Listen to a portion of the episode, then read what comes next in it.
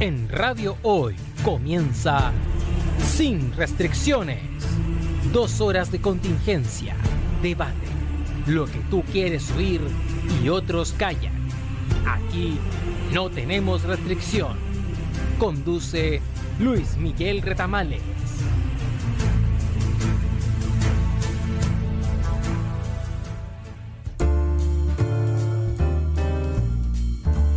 Ya estamos dando inicio a la sesión de hoy, hoy día 7 de julio, San Fermín, del programa Sin Restricciones, el programa de la actualidad y la conversación y el debate, etcétera, etcétera, de la radio hoy. Como saben, mi nombre es Luis Miguel Retamales y me acompaña, como siempre, en los controles don Miguel Gutiérrez. ¿Cómo estás, Miguel? Buenas tardes. Hola, ¿cómo les va? Buenas tardes. ¿Qué tal? Buenas tardes, don Miguel. Y el invitado de honor de siempre, con tertulio eterno, permanente, perpetuo, a perpetuidad, don Jorge Daya. ¿Cómo estás, Jorge? Hola Luis Miguel, muchas gracias por la presentación. Ya me había puesto nervioso cuando dijo el invitado de, y yo dije, ¿de piedra? No. No, de honor. E, e, esa otra, esa es una buena historia en todo caso que podríamos comentar algún día. Eh, Sí, de honor, sí. muchas gracias. Pues, oiga, gracias por invitarnos a la conversación, ¿no es cierto?, de, de- de estos temas de la actualidad nacional, internacional, la historia de la cultura, aquí, en la radio hoy, en Sin Restricciones.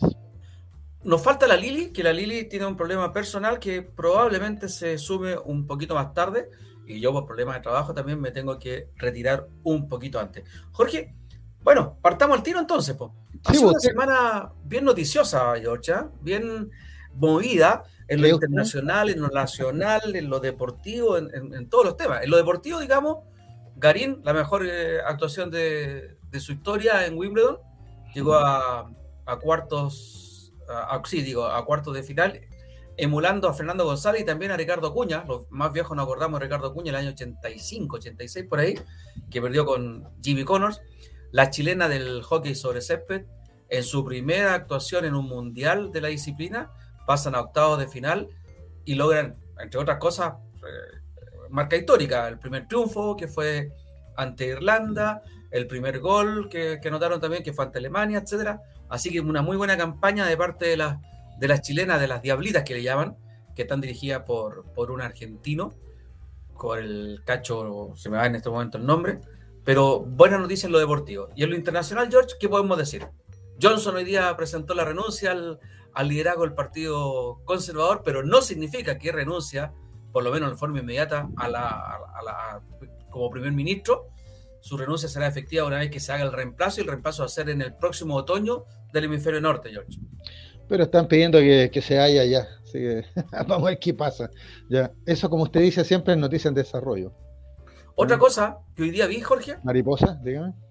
otra cosa mariposa, pero también en, en Europa, ¿sabes tú que los europeos, debido a la, a la crisis que están teniendo energética, producto de la guerra, declararon a la energía nuclear como energía verde? ¿Lo puedes creer?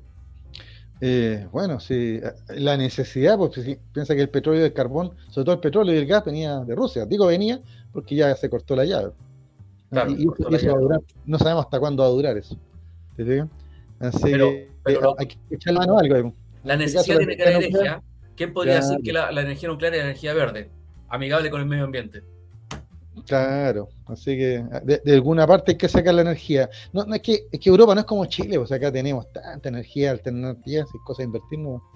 Oye, me acordé, a, propósito de eso, en el gobierno de- Lagos, de Ricardo Lagos, se intentó eh, establecer aquí energía nuclear como una de las fuentes energéticas eh, Claro, sí. para el país. ¿Y sabes qué fue lo que definitivamente terminó por sepultar la idea? La sismicidad del país. El terremoto, específicamente el terremoto del 2010. Y con lo que ocurrió con uno de los, de los tantos terremotos en Japón. Claro, o sea, Japón es el mejor ejemplo, un, un país telúrico igual que Chile, imagínate la- la- la- las tragedias que tenemos, Fukushima y otras más que no, que no me Es acuerdo. Fukushima, exactamente. Claro, Fukushima.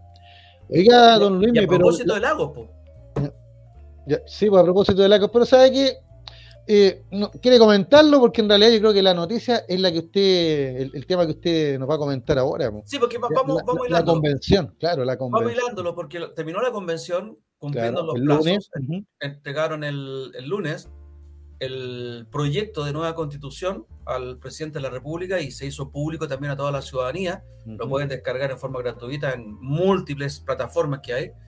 Pero eh, el, dentro, decíamos, dentro de los plazos se entregó el, proyecto este de constitución que va a ser sometido a plebiscito por, para la aceptación o rechazo de parte de toda la ciudadanía. El 4 Apruebo o rechazo, claro. ¿Perdón, Jorge? Apruebo o rechazo. Claro, apruebo o rechazo. Nada, de intermedio aquí. por parte de la ciudadanía. Exacto, no hay, no hay, terceras vías, como muchos Exactamente, no hay, no hay. Mira, es interesante decir eso, Jorge, y recalcarlo de una vez por todas, porque lo que vamos a hacer también aquí, vamos a establecer una, especie de, conversatorio durante todos los jueves que queden de aquí hasta el 4 de septiembre, donde vamos a ir aclarando algún tipo de, dudas o de fake news que se están llevando a cabo eh, de parte, mira, aquí quiero ser súper transparente, Jorge, de parte de ambos lados. Por ejemplo, una de las cosas que se decía es que esta, esta constitución era, era una cantidad, eh, parecía una Biblia por la cantidad de artículos, bueno, quedó en 388 artículos. De 490 y tanto, el Comité de Armonización lo bajó a 388.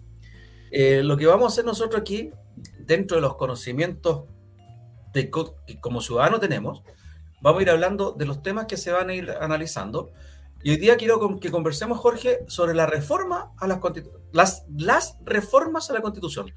¿Cómo se pueden hacer reformas a esta Constitución? Porque una de las cosas que he dicho, bueno, dijimos que Lagos eh, participó en algo, sí, participó como ciudadano, él y el expresidente mandó una carta indicando que no estaba ni por el apruebo ni por el rechazo, porque no le parecía una buena opción para unir a los chilenos. Eh, sin embargo, otros personeros, ex personeros, eh, la derecha casi toda está por la, toda diría yo, está por, el rechazo, Al, documento, y eh, de los sectores, como le han llamado, de centro izquierda, los que son ex concertacionistas, también hay muchos que están también por el rechazo, algunos ex ministros, ex funcionarios de Estado, como por ejemplo eh, Oscar Landerreche, eh, Andrés Velasco. Andrés Velasco, Mónica Rincón, eh, Jorge Burgos, que no asombra a nadie que esté en contra de esto, porque ya estuvo en contra de la reforma durante el gobierno de. Ya con esos nombres. Bachelet. claro, e-, eso. bueno, Eso, eso, es la cosa que se dice entre las tallas y tallas. Claro. Yo con quién anda y te diré con quién. Te diré quién Votas, claro. Fíjate tú que. Bueno, digamos las cosas. Esta cuestión se está, para mi gusto, desgraciadamente, transformando en una réplica de lo que fue octubre del 88 para el plebiscito del sí y el no, donde los buenos somos nosotros y los malos son ustedes. Y, se está poniendo en blanco y negro. Y eso es lamentable porque no es culpa de este documento, que podrá ser bueno o malo, eh, que los chilenos estemos desunidos. Parece que hemos estado desunidos durante todos estos treinta y tantos años que han corrido del plebiscito. Y, y, esto lo que vino a hacer solamente es un poco de sincerar las posiciones de cada uno y de cada cual. El, tema es que vienen ahora con la campaña política que se va a hacer a favor de una u otra opción, van a venir los desprestigios, los ninguneos, los, los insultos, ¿no es cierto? Eh, las desvalidaciones. ¿Y qué es penca? Porque... Descalificaciones. E, esa es la palabra, descalificaciones. Y digo es penca, Jorge, porque tal como dijiste tú al principio, aquí son dos cosas muy simples que están en juego. Si gana la prueba, empezamos con esta nueva constitución a que sea efectiva a contar de marzo del año 2026, con una cantidad de articulados transitorios que van a ir preparando el camino, van a ser de puente, digamos, entre la actual constitución y la que, la que habría ganado y la, habría sido aprobada. Pero si gana el rechazo, tampoco es el fin del mundo. Tú lo dijiste muy claro hace dos o tres programas. No es que haya una tercera vía no es que apruebo para rechazar o rechazo para la prueba. No, no existe eso. Si gana el rechazo, el día 5 de septiembre seguimos tal cual como estamos ahora. Sigue vigente la constitución hasta que haya una nueva reforma. Y ahí viene lo que muchos legítimamente, legítimamente han dudado. Si la derecha y los sectores que están llamando a rechazar se comprometen, perdón, cumplen su promesa de apoyar una reforma a la constitución vigente. Esto ya pasó, y hago memoria, el año 89. Después que se ganó en octubre del 88 el plebiscito, la opción del, del no, hubo un acuerdo con la derecha, la derecha democrática de entonces, que era Renovación Nacional, liderada por Andrés Salaman y Sergio Nofre Jarpa, para hacer reformas constitucionales. Hecho este acuerdo entre la concertación y este partido, se llamó, se convenció al gobierno militar y se llamó a un plebiscito de reformas constitucionales. Se hizo un plebiscito, se suavizaron ciertas cosas como el COSENA y otras cositas, muy pocas. El artículo octavo. ¿Cómo, Jorge? El artículo octavo que perseguía las doctrinas de carácter marxista. Claro, que no lo decía claramente. Era cualquiera que tuviera contra la existencia de Dios o contra la democracia, también una cosa así. Sí, era para amarrar a todos los partidos, el socialista y el comunista, básicamente. No fueron las reformas que se pedían, sino que fueron las reformas que la dictadura y sus personeros aceptaron. Entre ellos Jaime Guzmán, que si bien no era personero de la dictadura, era el, baluarte de la UDI, como la, derecha que apoyaba a, los militares. Pero en ese momento, Renovación Nacional, con estos personajes que yo estoy nombrando, Andrés Rivadeneira era el presidente de ellos, ¿qué fue lo que dijo? No se preocupen, retornada a la democracia, nosotros comprometemos los votos para hacer reformas constitucionales democráticas. ¿Y eso? ¿Qué pasó, Jorge?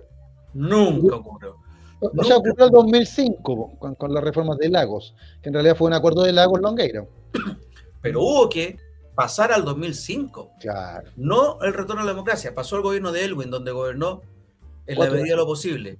¿Con qué? Con el cuco de Pinochet como comandante en jefe, perdón, capitán comandante en jefe del ejército. Con el COSENA, con los senadores designados, donde eran mayoría los personeros de la dictadura. ¿Qué pasó el 2005? Hubo un acuerdo por la reforma, sí. ¿Y por qué se hizo un acuerdo? Porque ya fueron cumpliendo plazos los senadores designados por la dictadura y venían a cumplir, a, ocupar esos espacios personeros designados por la democracia. Ahí estaba el expresidente Eduardo Frei, se eliminó el COSENA también, pero también se hizo en la medida de lo posible, porque muchos cambios profundos que hicieron esta constitución democrática no fueron posibles. Pero lo que quiero decirlo, me quiero detener en esto. Hubo un compromiso parte de la derecha, llamada democrática, para hacer los cambios y no lo hicieron. Vuelvo atrás. Si gana el no, perdón, el rechazo a esta propuesta de constitución, muchas personas se han comprometido con los votos para hacer las reformas necesarias. De hecho, en el Congreso ahora se está, recién ahora se está hablando de una reforma constitucional que permita que la actual constitución pueda ser reformada con cuánto? Con cuatro séptimos de los votos de los, de los parlamentarios. Recién ahora. Nada asegura que los cambios van a ser, se van a hacer y que sean los que la gente quiere, Jorge oye, buena tu reseña histórica, porque para que la gente entienda que esto no, esto no empezó con, con la convención constitucional, ¿ya? sino que esto, como tú lo señalas muy bien, tiene muchos años. De hecho, e, en la semana me, llegó por ahí, por el WhatsApp, un video de Jaime Guzmán dando una charla, ya donde festinaba con que era la constitución hecha por ellos, ya y dejando afuera a los demás, y que había que defenderla. Ya era, e, e, cuando estaban ahí las primeras asambleas de la UDI. Entonces, no está de más recordar esas cosas. Entonces, claro, la gente dice, pero ¿para qué se acuerdan de eso? Eso no sirve de nada, ¿para qué son vieja herida? No, pues, para que entiendan de que esto es un proceso. Y como tú bien lo señalas, eh, lo que más yo valoro de este proceso es que se ha podido causar de manera democrática.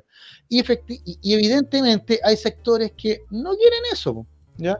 No, no, no, no es que no quieran más democracia, simplemente quieren mantener el statu quo a como de lugar. Como esos sectores no salieron representados en la constituyente o fueron muy bajamente representados en la constituyente, ahora están buscando otra forma ya de saltarse nuevamente las reglas. Por ejemplo, por ejemplo, eh, ayer fue el Consejo de la Democracia Cristiana, ¿no es cierto? Y tenía que ponerse de acuerdo el partido si iba a apoyar el apruebo o el rechazo, como otros partidos que ya lo han declarado, como Renovación Nacional, que va por el rechazo, la UDI que va por el rechazo. Bueno, votaron en la democracia cristiana, votaron y un sesenta y tanto por ciento ya fue por él apruebo. Entonces, la democracia cristiana votaría apruebo. Pero yo estaba escuchando ya a los personeros de siempre, los Walker, ¿no es cierto? La, señora Rincón, ya Fuad Chaín, que fue, imagínate, hasta constituyente, ya diciendo de que no podían evitar que ellos igual expresaran su opinión y votaran rechazo, pese a que había un acuerdo de mayoría. ¿Sabes lo que significa eso? ¿ya? Que estas personas no creen en la democracia entonces, pues hay un acuerdo de mayoría y al final tú terminas haciendo lo que tú quieres y no te importan las sanciones porque eres libre de hacerlo, simplemente o eres un ególatra, ¿ya? Eh, o, eres, o, eres un mal perdedor, o derechamente no eres demócrata, porque la esencia de la democracia es esa, mandan las mayorías, ¿te fijas? Y acatamos entonces lo que la mayoría vota. Y en el caso de la constituyente es lo mismo, casi todos los artículos de, de la constitución fueron aprobados por por, un quórum, ¿no es cierto? Ya que era el de dos tercios. Y sin embargo, aún así, hay voces que salen ahora diciendo que esto no es democrático, pero que ellos sí tienen la papa, ellos sí tienen la panacea, pero no lo han dicho cuál todavía. Claro. Un último, comentario, último comentario, y hay algunos, algunos, y esto se lo tomo a mi sobrina que me lo comentó él, ya sé que le doy la gracia, que yo no me había fijado, me molestó mucho nomás. Ya por ahí salió un expresidente diciendo que no estaba ni por la prueba ni por el rechazo. Mi sobrino me dijo, claro, él se pone por sobre, como un gran estadista. Pero perdóname, en estos minutos no estamos para ponernos ni en las nubes ni en los subterráneos. En estos momentos son momentos de definición. Porque no es tú ni yo, sino que el país el que necesita esta definición. Bueno, ese, ese expresidente Ricardo Lagos, eh, que en el fondo eh, parece que tiene mucho peso, parece que no tiene mucho peso, eso es discutible. Yo creo que perdió peso, ¿sabes cuándo, Jorge? Cuando el mismo Lagos, tú bien lo dijiste delante, eh, a, a propósito de los partidos políticos, si yo soy miembro de un partido político, me interesa estar representado por él y representarlo a él. Si esa mayoría del partido político no me convence, como yo lo hice en algún momento, me retiro del partido y se acaba. Exacto. Pero yo no puedo por qué estar en un partido acatando lo que me conviene y, desacatando lo que no, me conviene. Estos personajes que tú mencionaste han ocupado cargos públicos apoyados por quién? Por ese partido político. Exacto. Entonces, cuando no les conviene, se dan, dan el paso al lado. Y lo que hizo Lagos yo creo que Lagos se perdió el respeto a sí mismo, ¿sabes cuándo? Y esto no viene absolutamente personal. ¿Cuándo? Cuando trató de hacer la cocina en el PS y trató de que lo ah. nominaran candidato único a la presidencia sin ir a votación interna. ¿Qué hizo ahí? Despreciando entonces también la decisión de las bases del Partido de las bases, claro, el partido al cual dice mucho querer al cual pertenece respeta su historia.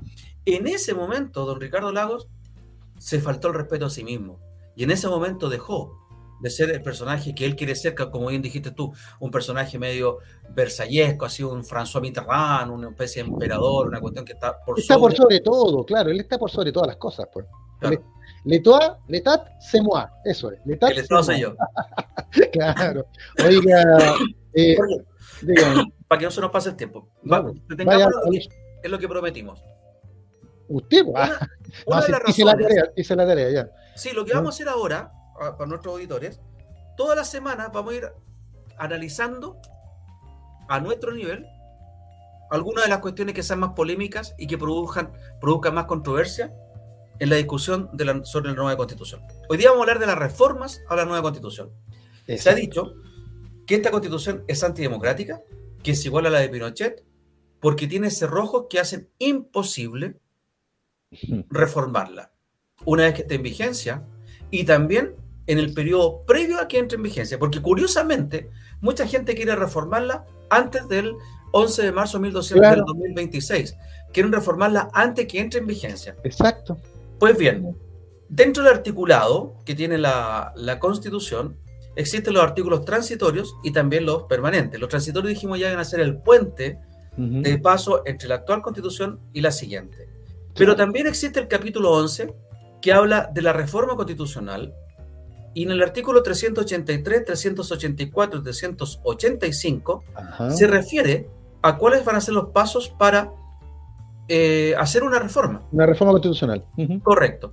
Los proyectos de reforma de constitución podrán ser iniciados por mensaje presidencial, por moción de diputadas y diputados o representantes regionales y también por iniciativa popular o iniciativa indígena. Aquí hay un punto nuevo. Perfecto. Un punto nuevo. ¿Cuál es? Iniciativa popular. Exacto. El 10% del último padrón de la última elección puede juntarse y con sus firmas apoyar una reforma a la Constitución. Esta reforma a la Constitución no es que va a ser inmediata. Ya sea eh, surgía por esta nueva modalidad, surgía por los diputados o surgía por el presidente, tienen que ser debatidas en el Parlamento y aceptadas por el Parlamento para que sea avance en el siguiente proceso. ¿Cómo tienen que ser aceptadas? Votadas por un mínimo de cuatro séptimos. Si están 155, van a ser los diputados, ¿cuántos serían Sí. los cuatro séptimos, Jorge? Me pillaste. Eh, A ver, yo lo. ¿No lo tienes por ahí? Como, a ver, Espera, si- yo lo, lo saco mientras tanto. como 80, 80 y algo. 80 y algo, claro. Miguel, a ver si me puede ayudar mientras tanto. ¿Cuántos son los.? 85, parece que son por ahí. 80 y algo. Bueno, sigamos. Ahí lo vamos a ver. Ajá. Pero la cuestión es la siguiente. Tiene que tener cuatro séptimos, diferente a los dos tercios que tiene que tener ahora. O sea, es mucho menor el quórum. Si aprobado los cuatro séptimos y no logra los dos tercios, tiene que ir a un referéndum con la ciudadanía. Es decir, cualquier reforma va a tener que pasar por ti, por mí y por todos nosotros. Yo creo que ese es el Pero no problema. de todo, ¿ah? no, no- no de todos los temas, sino que por lo que estoy leyendo acá dice mm, que alteren el régimen político, el periodo presidencial, el diseño del Congreso, diputados, no. eh, el- la duración de su integrante. Ahí el presidente era convocar un referéndum ratificatorio. No, no, no, no, no, no. A ver. Artículo 384. Si el proyecto de reforma constitucional, en el punto 2, es aprobado por dos tercios de diputadas y diputados y representantes regionales en ejercicio, no será sometido a referéndum ratificatorio. Ah, ya. Aprobado el proyecto, dice el número 4, de reforma constitucional por el Congreso, el Congreso lo enviará a la Presidenta o al Presidente de la República, quien dentro del plazo de 30 días deberá someterlo a referéndum ratificatorio. Ahí está. De nuevo, si cumple con los cuatro séptimos, no es una reforma aprobada. Cuatro séptimos son 88. Si tiene 88 votos de 155, pasa al presidente, el presidente llama a referéndum. Ah, Pero si esta reforma cumple con los dos tercios, es decir, con 104 diputados, no es necesaria una reforma. Si tiene una mayoría tan grande como dos tercios, lo que te está diciendo el legislador, te dicen ya, no es necesario que vayamos a un A un referéndum, claro. Pero si tenemos solamente 88, bueno, preguntémosle a la gente. Exacto. ¿Qué opina, qué opina el público? Y eso es lo que le han llamado que es una, un verdadero cerrojo, una verdadera cerradura. Pero mira detalle, tú, tú dices, eh, unos lo, lo, lo tildan de cerrojo. Yo siento que es más democrático, porque ahora dependemos solo del criterio de los diputados y, y senadores, y según esto estaríamos dependiendo de- del criterio de diputados, eh, de los representantes regionales, que nos representan representan al Senado, y de nosotros mismos como ciudadanos que nos invitan a opinar, pues, votando. Exactamente. O sea, para mí es más democrático. Yo coincido contigo, Jorge. Y justamente a eso quería llegar. Para, yo creo que el problema que tienen aquellos que dicen que esto es un cerrojo es que por primera vez en la historia vamos a tener lo que tienen otros países, países vecinos incluso, en que alguna reforma constitucional puede ser sometida a un plebiscito. Yo me acuerdo que en Argentina, para el laudo arbitral, para el Tratado de Chile-Argentina, el, el- el tra- el acuerdo de paz, cuando estaba Raúl Alfonsín. Ralf- Alfonsín sometió a plebiscito de la ciudadanía argentina si aceptaba o no aceptaba la propuesta de tratado que, que estaba dando el Papa. Aquí no se hizo plebiscito, aquí no se hace plebiscito para nada, aquí no se le pregunta nada a la gente. No, porque siempre aquí hay expertos para todo, pues. Y aquí se le pregunta justamente a esos expertos, a, lo- a los representantes de la gente. Lo que está diciendo esta nueva constitución, perfecto. Lo vamos a hacer así, pero también le vamos a preguntar a la gente. Y lo, lo pero, otro, pero, pero no, le, no le vamos a preguntar a la gente siempre, ya, sino que le vamos a preguntar cuando no tenga los dos tercios. cuando no tenga los dos tercios, exactamente. Claro, porque si tiene los dos tercios se da por entendido entonces que la mayoría apoya e- e- ese cambio. Claro, y más encima en un parlamento que va a ser sumamente atomizado. Ya no, no existe el binominal donde estaban los blancos y los negros. ¿Te acuerdas que, lo, que al principio de la democracia, Sí, la pues, democracia, claro. esa democracia protegida, era muy difícil llegar aquí a los dos tercios, por ejemplo, porque la, la- la derecha siempre tuvo los votos que podían obstaculizar en la- las mayorías parlamentarias y la concertación estuvo muy subrepresentada en relación a los votos que tenía. Sin embargo, se logró ese acuerdo una vez que, insistimos, el año 2005, la derecha se dio cuenta que estaba perdiendo los espacios de poder. Ahora no, ahora vamos a tener, tenemos, no sé, la misma derecha hay como tres o cuatro partidos. En la, en la izquierda hay como cinco o seis partidos. Y pequeñas sociedades, pequeñas asociaciones que van a se ser forman. Ujú. van a tener que negociar. Entonces, como tú lo dices, Jorge, si se logra una mayoría de dos tercios, es una amplia mayoría Claro. tiene un amplio consenso, por lo tanto no sería necesario preguntarle a la gente. Pero ojo, tenemos solamente 88, ya se aprobó la reforma. No, tenemos que preguntarle a la gente. Y eso es lo bueno. Y adicionalmente está el asunto que si tú y yo y un grupo de personas nos juntamos y decimos, ¿saben qué? Yo creo que habría que hacer un cambio en la constitución por esto y por esto otro, y nos movemos y hacemos una campaña y logramos tener el número del 10% del último padrón El electoral, último padrón electoral, claro. también podemos hacer propuestas para que el, el- el Congreso, el Parlamento, la Cámara de los Diputados y Diputadas, la evalúe, la analice y la sometan a votación, tal cual como se hizo con, las con las normas que se proponían para la Constitución, para esta Constitución. Y esa modalidad, Jorge, yo la había visto en otros países, solamente en Suiza. Ya, mira. Ah, es que la gente al tiro piensa Bolivia, Venezuela, Nicaragua. Claro. No, porque me dice Suiza, entonces eso como que le da más peso, ¿no? Ah, Qué divertido eso, ¿no? Qué divertido eh, esa xenofobia. Oiga, don Luis Miguel, eh, usted y yo, yo creo que está más o menos claro. Igual invito a las personas que lean estos tres artículos, ¿ya? Eh, como- tú me dijiste muy bien en la tarde, son tres nomás, y no es tan terrible, ¿ya? Así que lo que pasa es que yo estaba esperando que me llegara mi regalo, pues me regalaron la, la nueva constitución, estaba esperando que, que me llegue. Ah, qué bien. Claro. Ah, ojo, ah, ojo, Ah. que está, está circulando Si no, sí, sí, un sí, sí. documento que, por ejemplo, es- fue una polémica esta. Felipe Cas le entregó a una vecina en un programa de televisión un documento donde hablaba que la Esperado. junta de vecinos y le agregaba una frase que no existe. Claro, sí, sí, está- está- sí, es la campaña sucia. Pues. No, te digo al tiro que es de ediciones LOM, así que difícil que, que venga con cosas ¿Perdón? raras. ¿Perdón? Es de ediciones LOM. Ah, perfecto. Así que, claro, ya se, me supone que me va a llegar, ma- me va a llegar ahora, pero bueno. Miguel Oiga, me está dando el dato, que, la- que la- esa edición cuesta 3.500 pesos Mira. el documento. claro, Ahora, mira de todas formas, está, yo lo saqué de la Convención Constitucional, de Chile Constitu- Constitucional creo que se llama, está en los canales de televisión, hay múltiples plataformas Sí. donde están... Donde Como están usted, la- me, como usted me pidió la tarea, ¿no es cierto? En la tarde yo estaba flojeando y dije, chuta, ¿te vamos a estudiar? ya, busqué al tiro, mira, lo hice súper fácil. Puse ahí Convención Constitucional. Eso no escribí. Ya me salió convencionconstitucional.cl y al meterme a esa página, inmediatamente me salió un link que decía ahí, descargar ahora, ya, la nueva constitución. Y eso fue lo que hice.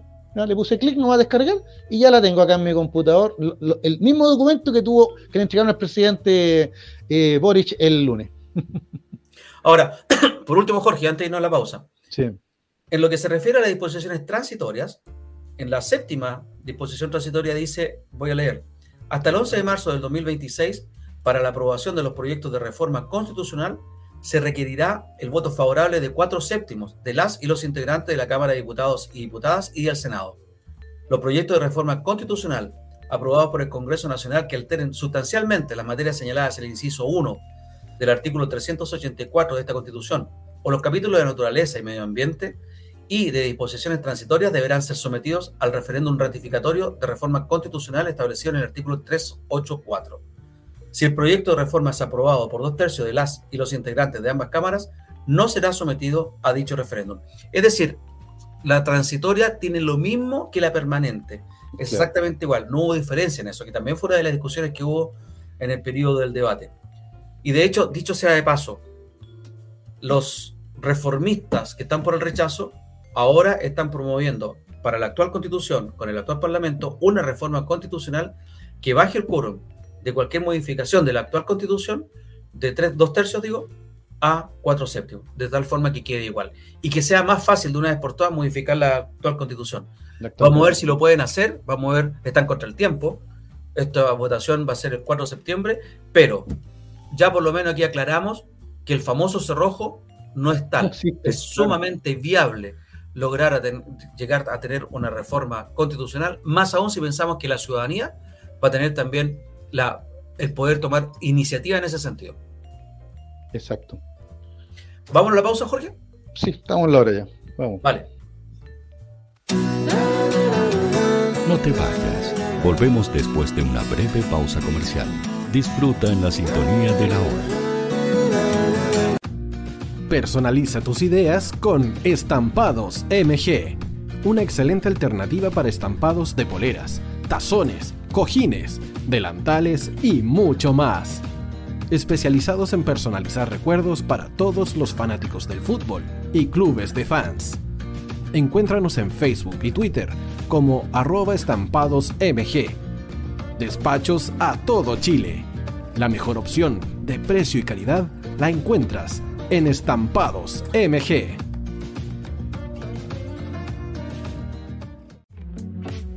Estudio Jurídico Global Use. Abogados especialistas en derecho de familia, civil y laboral. Las deudas te agobian. Global Use te ofrece diferentes mecanismos jurídicos para tu defensa y tranquilidad.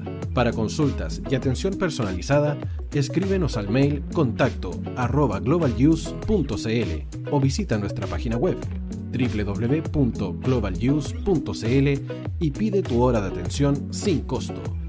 En Global Use, estamos al servicio de la gente.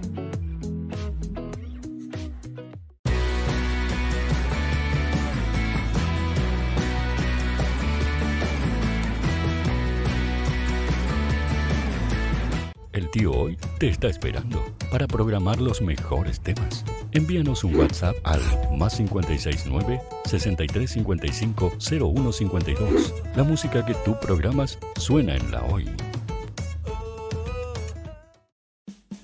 Vota en las diferentes categorías de nuestro ranking. Tú eliges los temazos de la semana en la hoy.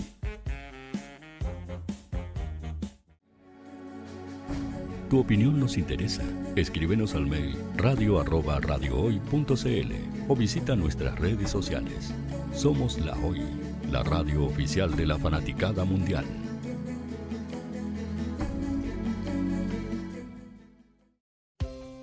Tú, que nos escuchas todos los días, ¿sabes por qué somos la radio oficial de la fanaticada mundial?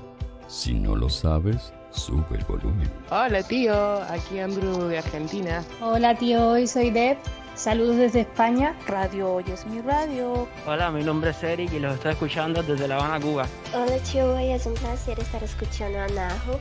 Os mando un saludo desde Brasil, o como decimos por aquí, un abrazo muy fuerte. Chao. Hola tío, soy Ángela y soy de Puerto Rico. Hola tío, aquí una peruana desde Italia, en sintonía de la radio de la fanaticada mundial con Radio Hoy y el tío Hoy, por supuesto.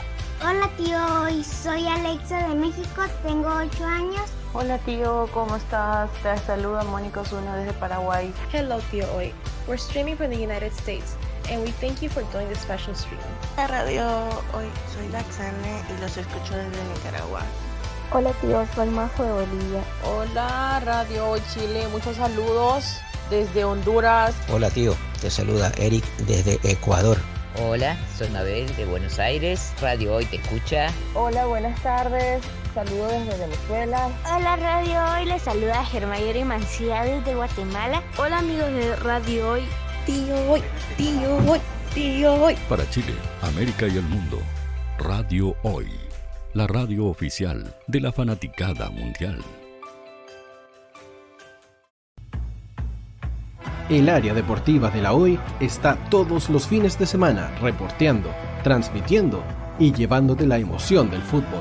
Hoy Deportes, con el fútbol nacional e internacional, campeonato chileno, primera B y fútbol femenino. Sintonízanos sábados y domingos por www.hoydeportes.cl y todas nuestras redes sociales. Porque somos la, la pasión que desborda sus sentidos.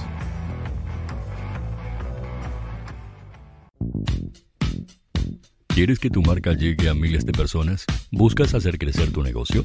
Envíanos un mail a radio@radiohoy.cl y sé parte de nuestra parrilla programática. Únete al equipo de auspiciadores de la Hoy. Radio Hoy es una empresa Hoy Comunicaciones. Visítanos en www.hoycomunicaciones.cl.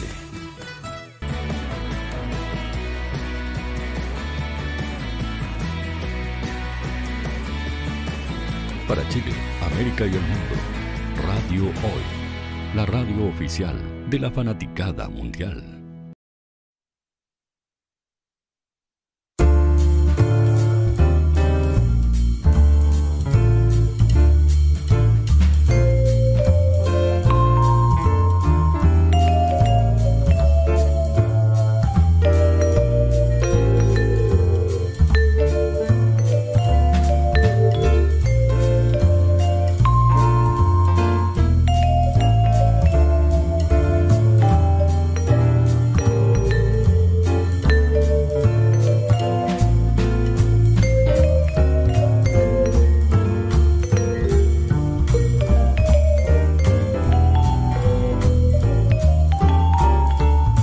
Bueno, ya estamos de vuelta entonces con los comentarios de la jornada política. Ya, ya hablamos, Jorge, entonces del tema de la Constitución. Sí, pero aclárele a nuestro amigo auditor eh, lo que estábamos hablando en, en, en Bambalina, de que todas las semanas uno de los bloques, puede ser cualquiera, eh, primero, segundo, tercer bloque, ya vamos a, a estar desglosando, ¿no es cierto?, la nueva Constitución para informar y, como, tal como lo dijo el presidente Boric, ya eh, con, la, con, la, constitución en la mano, ya poder eh, tener una, discusión de altura de mira y no fake news, porque son algunas groseras realmente, groseros en, su mentir.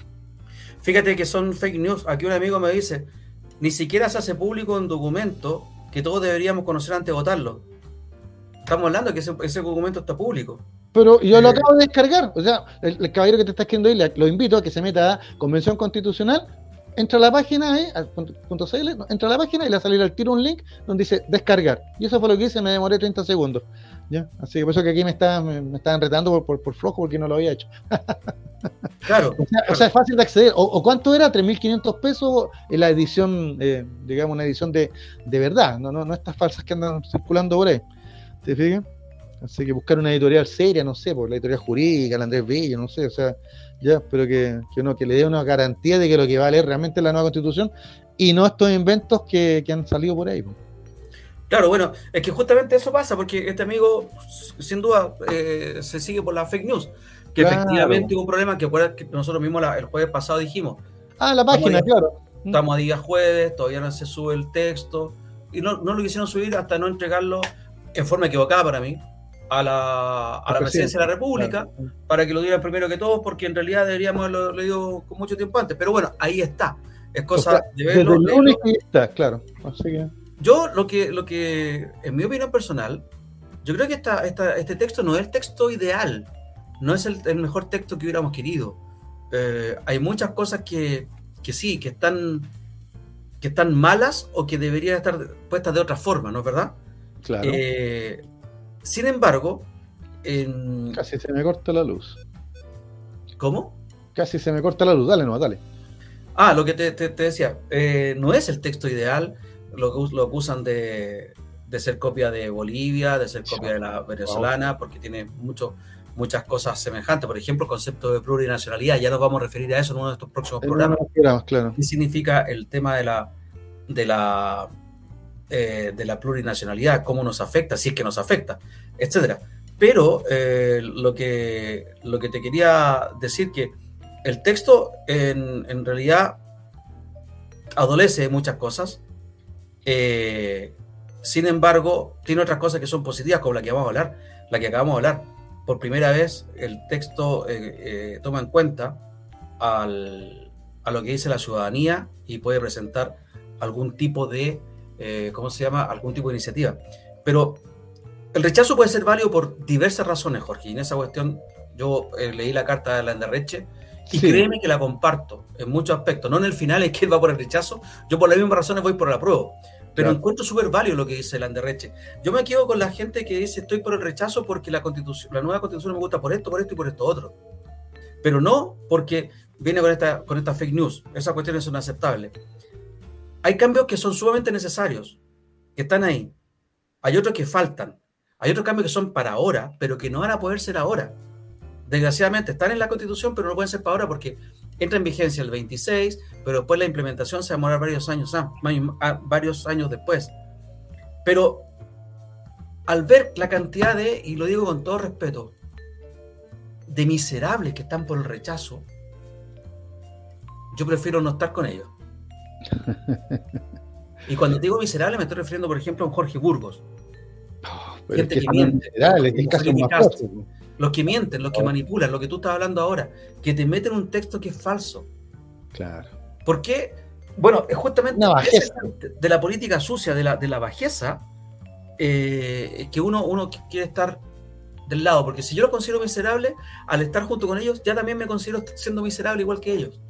Esa política sucia, esa política eh, ratona, esa política, eh, bueno, totalmente desprestigiada es la que, la que uno quiere extirpar. A lo mejor no se extirpa con esta nueva constitución, pero sí sé que con la, manteniendo la actual se mantiene esa política. Se mantienen los burgos, se mantienen los walkers, se mantienen los rincón, se, mantienen quienes piensan solamente sus intereses. Claro.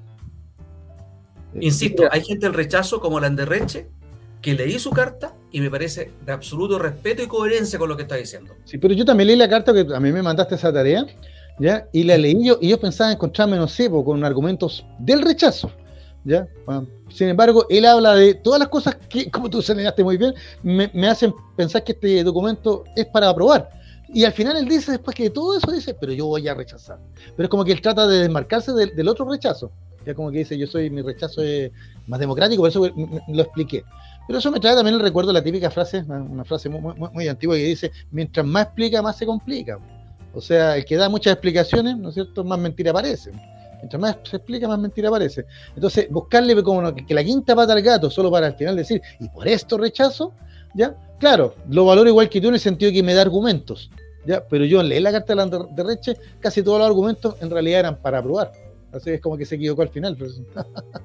Sí, Pero, mira, pero, finalmente lo que él dice que no va a hacer ni campaña por el rechazo y va a ser lo único que va a decir. Por eso, por lo mismo, por lo que te estaba diciendo yo, y que mucha gente comparte esto que te estoy diciendo, no quiere estar siquiera cerca o que lo comparen con esos personeros que son nefastos. O sea, yo creo que nadie quiere estar al lado de un Felipe Castro o un Gonzalo La Carrera. O un Jorge Burgos, justamente, que Jorge Burgos fue el traidor, traidor porque estuvo al brazo derecho de la presidenta Bachelet y después se jactó de que frenó toda la reforma. De que había frenado. O sea, un Jorge Burgos el que llevó al país a una crisis como la del 2019. O sea, ese hombre llevó al país a una crisis. ¿ya? Y, ahora, y ahora sale como venerable, político, pontificando. O como el otro caballero, ¿no es cierto? El del dedo, ya que se pone por sobre todo. Él se pone, es como si fuera el, el Tata Lagos, ¿no es cierto? Se pone por sobre todas las cosas. No, pues amigo mío, tenemos que estar aquí en la tierra, porque aquí están pasando las cosas. No, no, no allá arriba en la teoría. Entonces, hay que enfrentar las cosas yo creo que, yo creo que el pueblo chileno ha sido re valiente al enfrentarlo. ¿Ya? Porque otros países por menos han tenido guerras civiles, otros países por menos han estado, se fracturan o quedan, ¿no cierto?, en situaciones como lo hemos visto en, nuestros países vecinos acá de la región. ¿Te fijas? Ya, u otros países fácilmente terminan, ¿no cierto?, eh, siendo conducidos al final a, a, verdaderas dictaduras o tiranía de todo signo. ¿Ya? O sea, desde Centroamérica hasta Rusia. Entonces, sin embargo, los chilenos hemos tenido la capacidad de encauzar todo este malestar, esta agresividad, esta violencia que se manifestó, ¿ya? Encauzarla democráticamente. ¿ya? Y, los que dicen, no, pero qué terrible, esto nunca había pasado en Chile, no saben historia nomás. Eso es lo, que les puedo decir.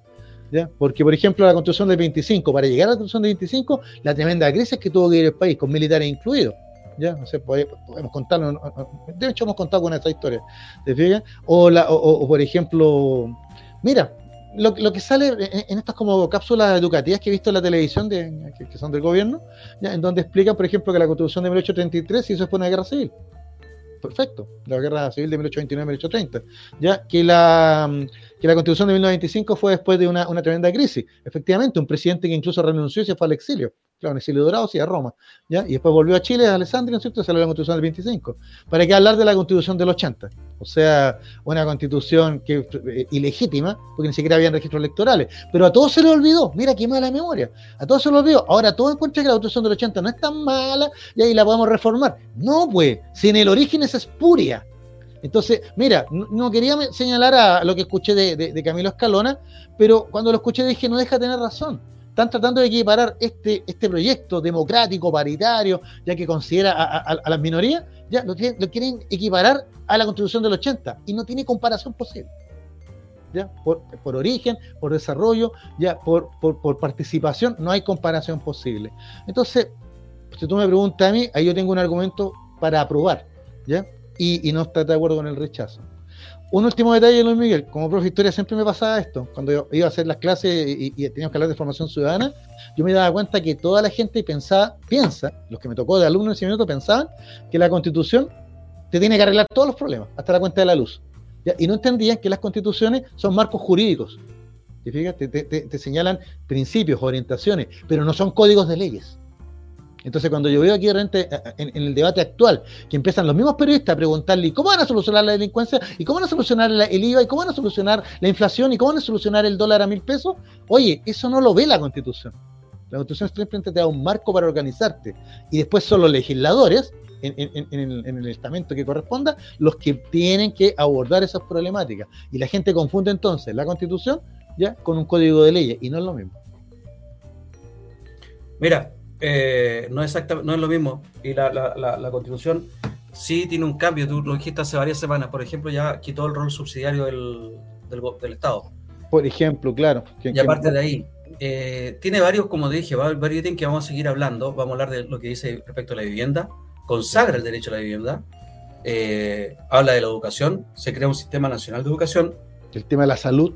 Habla de la salud, donde también modifica la salud como está actualmente y habla de un sistema único de salud, donde, ojo, muchos están diciendo van a desaparecer la ICISAPRE, por lo tanto no vamos a tener salud privada. Sí y no. Las ISAPRE van a desaparecer. Pero, no las clínicas privadas. Los prestadores de servicios pueden seguir siendo los privados. La ISAPRE no confunda a la gente, por favor. Las ISAPRE no son prestadores de servicios. No. Las ISAPRE son prácticamente las aseguradoras. los prestadores de servicios son las clínicas privadas, los centros médicos privados, y eso van a seguir funcionando. Lo que pasa es que ahora en vez de funcionar con la plata que le está pagando el bono que tú compras en la ISAPRE, lo va a funcionar con el bono que tú vas a comprar en el Sistema Único de Salud, que ahora es FONASA. Exacto. Y con una diferencia muy grande. Ahora, FONASA, el 7% que tú y yo y cualquiera de los que estamos afiliados a ese sistema nos descuentan, no va todo para la salud. Va solamente el 0,6% para la salud. El resto va para las cajas de compensación.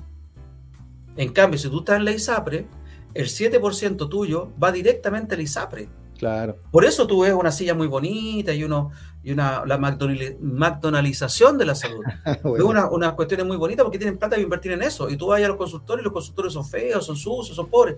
Claro, porque los tipos tienen menos plata. Pero si igualamos el piso de ingreso, sin subirte a ti la cotización. De hecho, de hecho, para que la gente lo sepa, para que la gente lo sepa, eh, ¿de dónde sacaron este modelo? ¿De Nicaragua, de Venezuela, de Bolivia? No, el modelo de, de salud única es de Gran Bretaña. Ya, una de, las, una de las grandes obras de los, de, los, de los gobiernos laboristas en ese país. Eso, se ha dicho, yo lo he visto en las noticias que por ahí se, ha comentado eso. O sea, los que les gusta buscarle la quinta pata al gato, y esta constitución poco menos, ya como es latinoamericana, es penca, ya, oiga, esta constitución tiene de, la alemana, tiene de España, tiene de Italia, tiene de Gran Bretaña, así que vamos a ver esos mitos. Es por eso, es por eso que es interesante entonces ir conociéndolo y que te. Y, bueno, todo esto después requiere las implementaciones de las leyes que hagan que estos cambios se lleven a cabo. Por ejemplo, el, el resguardo de los, de los, bienes naturales, del agua. Es algo que no estaba en nuestra constitución. Yo, esas son las cosas que me pregunto. Si gano el rechazo, ¿hasta cuándo van a llegar con, estos, con estas eh, reformas estos mismos personajes que ofrecen reformas y que cuando fueron gobierno no lo hicieron? de nuevo, lo mismo que estamos nombrando. Fíjate tú, es lo mismo que pasa con la seguridad.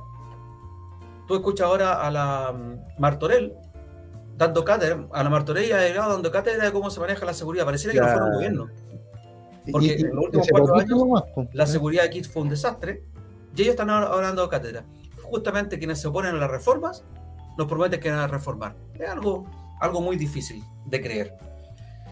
Jorge, bueno, sigamos con las copuchas, porque... Nos, bueno... ¿Qué otra copucha tiene usted? ¿De qué, que habíamos estado comentando? Bueno, se acabó la convención. ¿ya? para que la gente lo sepa, los ex constituyentes ahora sí pueden hacer campaña. Pueden dedicarse ahora, ¿no es cierto?, a hacer campaña y no estaría reñido con la ley. Igual creo que hoy día, hoy día hasta las medianoche vence el plazo para, para inscribirse en, en, grupo, partido, etcétera, para hacer campaña, para poder tener franja televisiva, y todo esos espacios. La campaña se suponía que empezaba hoy día, pero ayer estuve escuchando en radio eh, algunos jingles eh, en relación justamente al rechazo. Claro. Y mire, tú lo, tú lo has señalado varias veces, esta campaña, que es lo que comienza ahora, se aparece mucho lo del sí y el no. ¿Te fijas? Y, y, tiene, y tiene, tiene algo de lógica porque en el fondo, aunque los que dicen rechazar, uh, hay, como muchos rechazos, ¿ah? rechazos amarillos, rechazos para reformar, rechazos para hacer un nuevo Chile, rechazos para, mira, parecen ofertones, ya parecen, eh, parecen como tú le dijiste, eh, eh, jingle o frase, eslogan de, de campañas, ¿ya? pero en la práctica el rechazo simplemente significa una cosa, y es que rechazo este proyecto para mantener la constitución de 1980, así de sencillo. Entonces el vínculo con el régimen militar eh, y el sí, en este caso, de ese otro plebiscito famoso, eh, eh, es más que evidente. Y yo creo que eso es lo que le va a costar al rechazo, ya sacudirse de eso, sacudirse, o sea, el rechazo ¿cómo? no nos puede convencer o no puede vestirse con la ropa de, la transformación, Porque si nunca se pusieron de acuerdo para, para hacer ninguna reforma y ahora a dos meses de, de, de, votar una nueva constitución, recién se acuerdan de que podríamos hacer alguna reforma para transformar la constitución, eh, yo creo que se les pasó el tiempo, ¿no vaya? Yo creo que sí pasó la vieja. Claro, ya pasó la vieja, pero, pero, pero hace una campaña agresiva. Ahora el apruebo, tú dices, ¿para la prueba la tiene fácil? No, ¿por qué? Porque la apruebo o sale al pizarrón ya a explicar que todo esto es mentira y esta es la verdad, ¿ya? o como, como está apelando la gente de la prueba, lean la constitución. Pero dímelo, Miguel, aquí me voy a poner pesado, me voy a poner con mi propia experiencia personal como profesor. La gente no comprende, ya no comprende lo que dice una etiqueta de un producto. ¿Tú crees que comprende en profundidad la constitución al leerla? Probablemente no. Y por eso es que es tan importante entonces ser de alguna manera tutores, ¿ya? Para orientar a las personas. ¿Ya? Porque no, las personas no son, no son abogados, no, no, no son, eh, no son lingüistas, no, no, son académicos como para entender, pero a, cabalidad lo que la constitución quiere decir. ¿Te fijas? Y por ende entonces, eh, mayor la responsabilidad de la prueba para explicarle a la gente los verdaderos alcances de esta transformación, que para mí es histórica. Sí, los alcances y, las limitaciones. Mira, antes de irnos me, acordé de una de las causas por las cuales la derecha dice que vota rechazo, y que me, parece súper válida y que ojalá tengan ojo, si es que quieren ganar, tengan ojo en el trato que le dan durante la, propaganda. Eh, la derecha está subrepresentada porque tiene solamente un 20% prácticamente de representantes aquí en la, convención. Y le pasaron la planadora legítimamente, democráticamente, como tú quieras, pero le pasaron la planadora. Y están dolidos, y están heridos. Y la derecha no son el 20%. La derecha, cuando es poco, es un tercio. Claro. Y cuando es harto, llega casi la mitad. Eso es lo que dice la derecha en su, en su carta. Entonces, es un sector que hay que tener en cuenta. Tú no puedes pretender imponerte por una mayoría transitoria, una mayoría eventual que te tocó en ese momento, imponer tu fuerza porque después se te viene en contra. No hay que hacer lo que hizo la derecha con una minoría que se trataba como mayoría durante los primeros gobiernos de la derecha para, para pasar la, la, planadora, porque pasó la planadora por sobre los gobiernos de la concertación, por sobre los tres primeros gobiernos, por, por lo menos. No hay que hacer eso, no hay que volver a hacer eso. Hay que volver a pensar en que esta campaña tiene que ser una campaña que unifique. Porque aquí, como estamos demostrando, Jorge, esta constitución no es todo lo bueno que quisiéramos, no pero que es perfectible, es perfectible. Y en mi opinión, Jorge, creo que coincido contigo, es mejor que lo que tenemos. Y, no solo es mejor que lo que tenemos, o sea, ah, mira, ¿cómo, lo explico? Hay cosas que son tan novedosas que incluso, incluso marca marcaría una tendencia mundial. O sea, nuevamente Chile estaría, estaría digamos, innovando en, en esos términos. ¿ya? Porque, por ejemplo, esta constitución, voy a mencionar tres cosas ¿no? ¿ya? Esta constitución es más participativa, lo acabamos de ver en el tema, por ejemplo, de la reforma. O sea, que no es una constitución rígida. La constitución del 80 era una constitución rígida porque para reformarla se requerían unos cuoros enormes, ¿te acuerdas? Y que ahora recién se le ocurre reformarlo cuando faltan dos meses, ¿no? Ya, pero bueno, ya eso es otro un detalle, eso es también una, una maniobra distractiva, ¿no? Y segundo, esta constitución es paritaria. Ninguna constitución en el mundo lo es así. Y es paritaria en todo ámbito. O sea, cuando hablamos de paridad de género, nos estamos refiriendo a que hombres y mujeres van a ocupar la misma cantidad de escaños o cargos en distintos ámbitos de, gobierno. No solamente en la, en la Cámara de Diputados ¿ya? O, en la, o en la Cámara de las Regiones. ¿Te Y tercero, esta constitución está abordando la problemática del cambio climático. ¿Te fijas? Y, la aborda de una manera, yo estuve leyendo esa parte y encontré muy interesante. incluso creando conceptología nueva, por ejemplo, como, como el, maritorio, que muchos oh, salieron a tratar de dónde inventaron eso. Bueno, resulta que Chile tiene más espacio eh, marítimo que terrestre, pero nunca nos habíamos fijado en eso, solo ahora esta constitución le pone énfasis en ese tema, por ejemplo. Entonces, esas son cosas que, que, van más allá Y, que ponen a Chile en, en, la vanguardia de las constituciones, ¿te fijas? ¿Ya? Pero tú tienes razón, ¿ya? todo cambio genera resistencia. ¿Ya? ¿Por qué? Porque la gente está acostumbrada a una cosa y le tiene miedo al cambio. ¿Te fijas? Entonces, de repente, esta propuesta a lo mejor es demasiado osada. ¿Y sabes lo que me recuerda? Para terminar el comentario, me recuerdo lo que pasó en Chile en 1828. ¿ya? Cuando se hizo una constitución liberal. En esos tiempos el liberalismo era, era la, panacea, ¿sí? era la gran doctrina política de la época. Y Chile en 1828 tuvo una, una constitución liberal, pero no se aplicó, porque los sectores más conservadores se volcaron en contra de ella. Y entonces ahí estalló la guerra civil de 1829, ya que ganaron en 1830 los conservadores, pelucones, ya, y que impusieron entonces una, constitución súper reaccionaria que va a gobernar por 30 años. hasta que empiezan recién a hacer las primeras, las primeras reformas en 1871, imagínate. ¿Te fijas? Entonces, claro, esto lo hemos vivido antes, ¿ya? Pero, pero yo insisto, pero la gente tiene que valorar que por primera vez se nos ha consultado a todos, ¿ya? Porque estos 155 constituyentes no los designaron a dedo. Fue la gente la que lo eligió. Y si la derecha tuvo minoría ahí, bueno, tienen que reflexionar cómo hicieron las cosas para ver que hay minoría entonces. ¿Te acuerdas que antes incluso la, derecha está festinada con que iban a tener los, dos tercios para, la, para el veto y todo? Y al final no se dio. Entonces, eh, eh, seamos también seamos autocríticos. Valoro lo de Landerreche, pero insisto, sus argumentos más me sirven para la prueba que para el rechazo que al final dice él que iba a votar. Espero que... Vamos a la pausa y volvemos. Como quieran.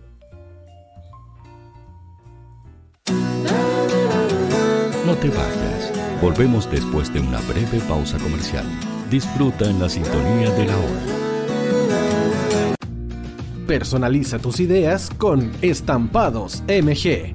Una excelente alternativa para estampados de poleras, tazones, cojines, delantales y mucho más. Especializados en personalizar recuerdos para todos los fanáticos del fútbol y clubes de fans. Encuéntranos en Facebook y Twitter como arroba estampadosmg. Despachos a todo Chile. La mejor opción de precio y calidad la encuentras en Estampados MG.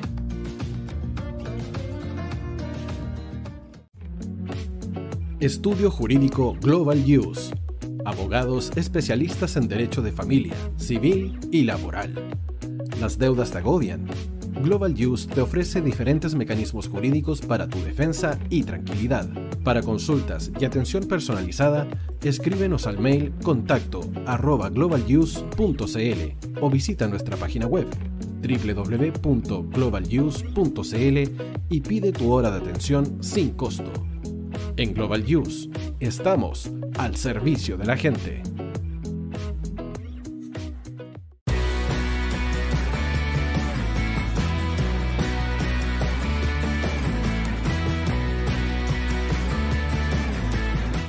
Tío hoy te está esperando para programar los mejores temas. Envíanos un WhatsApp al más 569 6355 0152. La música que tú programas suena en la hoy. Vota en las diferentes categorías de nuestro ranking. Tú eliges los temazos de la semana en la hoy.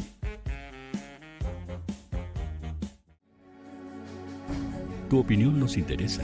Escríbenos al mail radio arroba o visita nuestras redes sociales. Somos La Hoy, la radio oficial de la fanaticada mundial.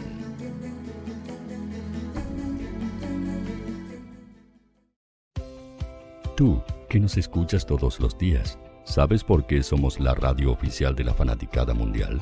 Si no lo sabes, Sube el volumen. Hola tío, aquí Andrew de Argentina. Hola tío, hoy soy Deb.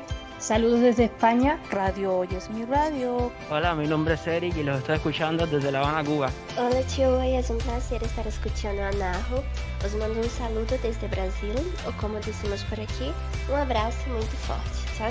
Hola tío, soy Ángela y soy de Puerto Rico. Hola tío, aquí una peruana desde Italia, en sintonía de la radio de la fanaticada mundial con Radio Hoy y el tío Hoy, por supuesto.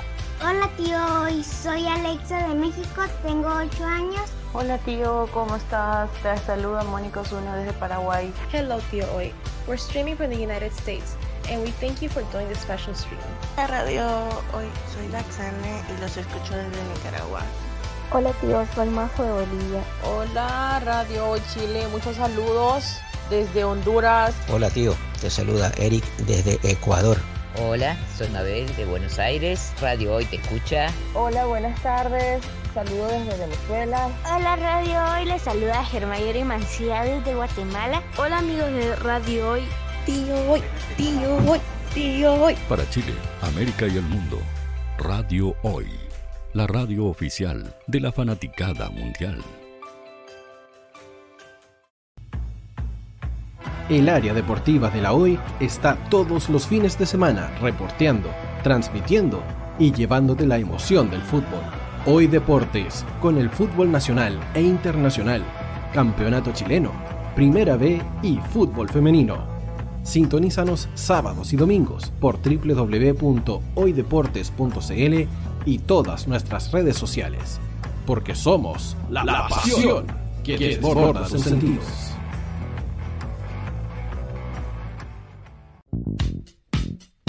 ¿Quieres que tu marca llegue a miles de personas? ¿Buscas hacer crecer tu negocio? Envíanos un mail a radio@radiohoy.cl y sé parte de nuestra parrilla programática. Únete al equipo de auspiciadores de la Hoy. Radio Hoy es una empresa Hoy Comunicaciones. Visítanos en www.hoycomunicaciones.cl.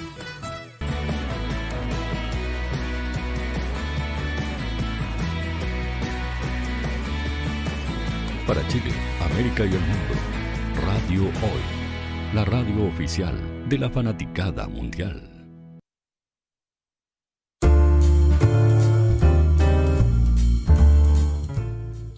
Y ya estamos de vuelta con Sin Restricciones, el espacio de la radio hoy para el comentario de la actualidad nacional, internacional, la historia y la cultura. Y ya me deshice de todo. no, en realidad, Lilith tenía, como explicó muy bien Luis Miguel, tenía hora al médico y ustedes saben que no, esa hora no se pueden perder. ¿ya? Y don Luis Miguel tenía que ser más grande a Chile, es decir, tenía que presentarse a su turno laboral.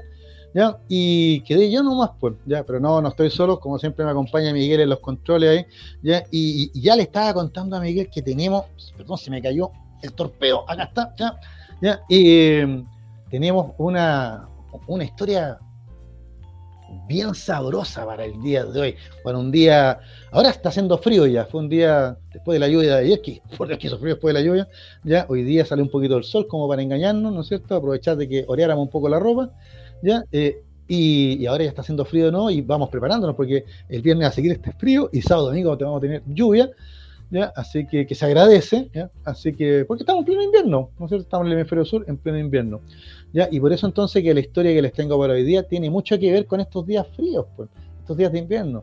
Dígame, don Miguel, que a lo mejor no, no sería bueno estar acompañado a esta hora ya de un rico chocolate caliente, ¿no es cierto? Ahí, mmm, bien dulce, porque a mí me gustan las cosas con harta azúcar, ya bien dulcecito, a otros les gusta el, el, chocolate amargo, a lo mejor un quequito, a lo mejor un quequito de chocolate, ¿ya? Eh, ¿Se fijan? Eh, por ejemplo, y otras cosas más. ¿Y por qué estoy hablando del chocolate? Porque el chocolate, ¿no es cierto? Eh, ¿Cuál es el componente principal del chocolate? El cacao. Y hoy día, precisamente, se celebra el Día Internacional del Cacao. 7 de julio de 2022. Acá tengo algunas cositas simpáticas, o sea, ¿desde cuándo se celebra este Día Internacional del Cacao? Ya desde el año 2010. ¿A quién se le ocurrió esta sabrosa idea? Ya nada menos que a la Organización Internacional de Productores de Cacao, por una parte, y por otra parte a la Academia Francesa de Maestros Chocolateros y Confiteros, a quienes les damos la gracia, ¿no es cierto? Ya, qué cosa más rica. Oiga, eh, por eso que yo tenía otra efeméride siempre, pero, pero yo creo que el, día, el clima, ¿no es cierto? Ya me llevó a, pensar que, que, algo tan sabroso y, y, algo tan, tan rico para estos días fríos, como un, un, rico chocolate o una rica taza de chocolate, ¿no es cierto? Todas tienen su origen en este noble producto, el cacao. Oiga, don Miguel, ¿usted sabe de dónde el cacao, no? ¿En su origen? ¿De, de, de, de qué lugar del mundo proviene? Por ahí, por ahí, por ahí. Oh, uno, uno, la puede, no la puede embarrar en esto. Uno no puede embarrarla en eso. No la puede embarrar, ya. Bueno, yo le voy a contar para que no la embarre. El cacao ya es un producto americano. ¿ya? O sea, para que usted se haga una idea, don Julio César nunca se tomó una tacita de chocolate. ¿ya? O el emperador Carlomagno nunca se de chocolate. ¿Por qué? Porque el cacao no, no, no era conocido ni en, el viejo continente, en Asia, en Europa, sino que el cacao es de origen americano precolombino. ¿ya? Eh, de hecho, el origen de la planta está en la zona ahí que, donde convergen los ríos Amazonas y Orinoco, o sea, aquí en Sudamérica. Sin embargo, de Sudamérica, la plantita fue llevada a Centroamérica, ¿ya? donde las culturas eh, precolombinas, como la de los Olmecas, la transformaron en una bebida divina. Exactamente, una bebida divina. ¿ya? La bebida de los dioses. Mira qué, qué bonito nombre. ¿ya? Así que el cacao así como, como para los antiguos persas o, o, o, arios de la India, ellos bebían el soma, ¿ya? que también es una bebida ahí religiosa, ¿ya? Bueno, o el vino para las culturas mediterráneas, Grecia y Roma, ¿no es cierto? Ya con su dios Baco, Dionisio, etcétera. No, para la América precolombina, ya la bebida de los dioses es la bebida que se origina a partir de eh, la semilla del cacao. Y que ellos tomaban eh, de distintas maneras. Por ejemplo, a los españoles les llamó mucho la atención cuando llegaron a América que los emperadores aztecas tomaban una mezcla de chocolate caliente con ají. O sea, era bastante picante. Otros eran bastante amargos. ¿Ya? Pero bueno, la, la, gracia de, de, de, del cacao es que, ¿por qué una bebida de los dioses? Porque en la América precolombina, antes de la llegada de los españoles, solo podían beberla ya las clases altas. Solo, solo las clases aristocráticas eran las que podían beber esta, esta bebida, ¿eh? que era bastante espumosa y por ende usaban una cañita, ¿ya? una cañita ahí para, para un sorbete, ¿no es cierto?, para, para tomarla. ¿ya? Así que, oiga, yo les quería así contar una leyenda. ¿ya? Les quería contar una leyenda porque la, encontré muy bonita. ¿ya? Hay muchas leyendas, por ejemplo, nuestros amigos que a lo mejor conocen el Popol Vuh, ¿te suena el Popol Vuh, querido Miguel? ¿Por ahí? Ah, Ay, sí, es que me cuesta un poquito desconectar el desmutearme, pero sí. Yo creo que, Ahora sí, ahí, ahí me coloco con. Ya, con ¿Y te, te, suena el Popol Vuh? ¿Ah, sí, no sí, me suena. Ver, cuéntalo a nuestro amigo Titore. Imperio Inca. Más al norte, los mayas. Azteca, maya. Mira, aztecas, mayas, claro. Mira, le voy a contar que el Popol Vuh es, el, es, es un libro sagrado de los mayas, donde cuenta, cuenta los mitos de la creación. O sea, en la mitología maya nos va contando cómo los dioses van creando distintas humanidades y las van destruyendo al mismo tiempo hasta llegar a la última humanidad, ¿no es cierto? Nosotros. Así que a, a, crean peces, crean felinos, crean monos y al final crean a los humanos. ¿Te fijas? ¿Ya? Y por supuesto que todos esos universos previos, esos, esos soles antiguos van siendo destruidos hasta llegar al, al último sol, que es el de la humanidad. Entonces, el Popol Vuh, bueno, está lleno de mitología y de belleza, algunos mitos bastante bárbaros, porque por ejemplo ahí hay un famoso historia ahí de, de, dos hermanos que viajan al inframundo, ¿ya? Y se enfrentan a los dioses del inframundo en un juego de la pelota, ¿ya? Que, en donde solo podían golpearla con los codos, la rodilla y las caderas. ¿Te fijas? Famoso de juego ritual, en donde siempre el capitán del equipo moría descabezado, o sea, le cortaban la cabeza. Esa era la claro. tradición. Es presente, es presente en muchas culturas el tema de, de cortar la cabeza. Pero algo claro, que, algo que se da después, por ejemplo, en, en Europa como método de castigo, es algo súper presente. O sea, sí, eh, básicamente porque, porque la cabeza se supone, ahí están nuestros pensamientos, entonces te corto la cabeza y te dejo sin pensamiento y yo te domino, ahora te controlo. En este caso, ¿por qué me apeló al Popol Vuh? Porque sale la historia de que una de las cabezas decapitadas, ¿ya? cuando los hermanos pierden el juego de la pelota entre los dioses del inframundo, ¿ya? los hermanos son sacrificados y sus cabezas son colgadas del árbol del cacao. Entonces ahí aparece y entonces nos queda súper claro que el árbol del cacao tiene una connotación divina en los mitos y leyendas mayas. Pero yo encontré otro mito y leyenda por ahí, porque soy, curioso y eso es lo que me gusta de, todos los jueves, ya de que me, de repente busco una historia y encuentro cosas novedosas y uno va aprendiendo. Entonces aprendí esta nueva leyenda que me encontré muy bonita. La leyenda dice que Quetzalcoatl, más conocido como la serpiente emplumada. Los jóvenes que juegan mito, yo, yo sé que cachan todo esto, los que juegan las cartas mito. Ya, pero en este caso, Quetzalcoatl, la serpiente emplumada, ya es uno de los dioses principales de, de, de, de, Mesoamérica antigua, tanto para los toltecas y aztecas como para los mayas. Los mayas lo llamaban Cuculcán. Y también nuestros amigos que nos escuchan a lo mejor han, tenido la posibilidad de viajar a México, han ido ahí a Yucatán, a la península de Yucatán, y se han encontrado la pirámide, ¿no es cierto?, ahí que se encuentra ahí en, en Chichen Itzá donde desciende ahí la serpiente emplumada, ya durante los solsticios. Ya, la cosa que, lo interesante de la leyenda es que este, este gran, gran dios, que es un dios civilizador, ya, ¿Ah? tiene un jardín maravilloso, ya, donde tiene los tesoros solo para los dioses. Y adivina cuál es el árbol más sagrado y, y, más rico que tiene Quetzalcoatl en, ahí guardado, el árbol del cacao. ¿Por qué? Porque de ahí sale entonces la semilla de que se hace este, esta bebida que solo los dioses pueden beber.